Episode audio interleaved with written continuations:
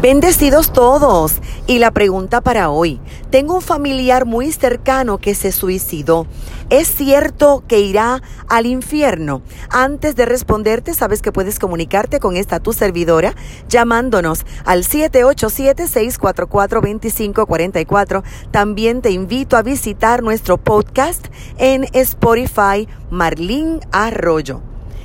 Quiero dar una palabra de paz a todas las personas que han perdido a alguien muy cercano a causa del suicidio. Y es que el suicidio no aparece en la Biblia como un pecado imperdonable.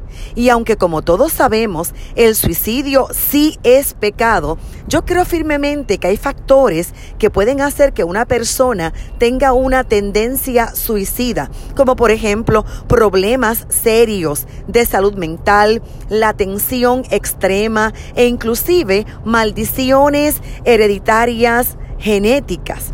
La Biblia dice en el Salmo 103, versos 3 al 14, tal como un padre les muestra misericordia a sus hijos, Jehová les ha mostrado misericordia a los que le temen, porque Él sabe bien que estamos formados, se acuerda de que somos Esta idea de que todo el que se suicida va al infierno proviene de la historia bíblica de Judas Iscariote, quien traicionó a Jesús, posteriormente se suicidó y el mismo Jesús le llamó diablo e hijo de perdición. Como referencia puede leer Juan capítulo 6, versos 70 al 71 y Juan 17, 12.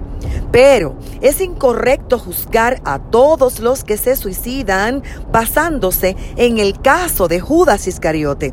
Nadie puede hacer un juicio sobre los elementos que ocurren en el alma de una persona sumamente angustiada y desesperada y que llega a cometer este acto.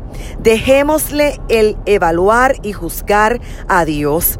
Y a los familiares que hoy viven sufriendo a causa del suicidio en personas que aman, el Señor promete liberarlos de todas sus angustias y temores. El Salmo 118, 5 cita, en medio de mi angustia, invoqué al Señor. El Señor me respondió y me puso en lugar espacioso. Así que reciba paz confíe en que nuestro Dios es justo. Deposite toda angustia y todo dolor en Él. Y la paz que sobrepasa todo entendimiento, guardará vuestros corazones y vuestros pensamientos en Cristo Jesús. Filipenses 4:7. Amén.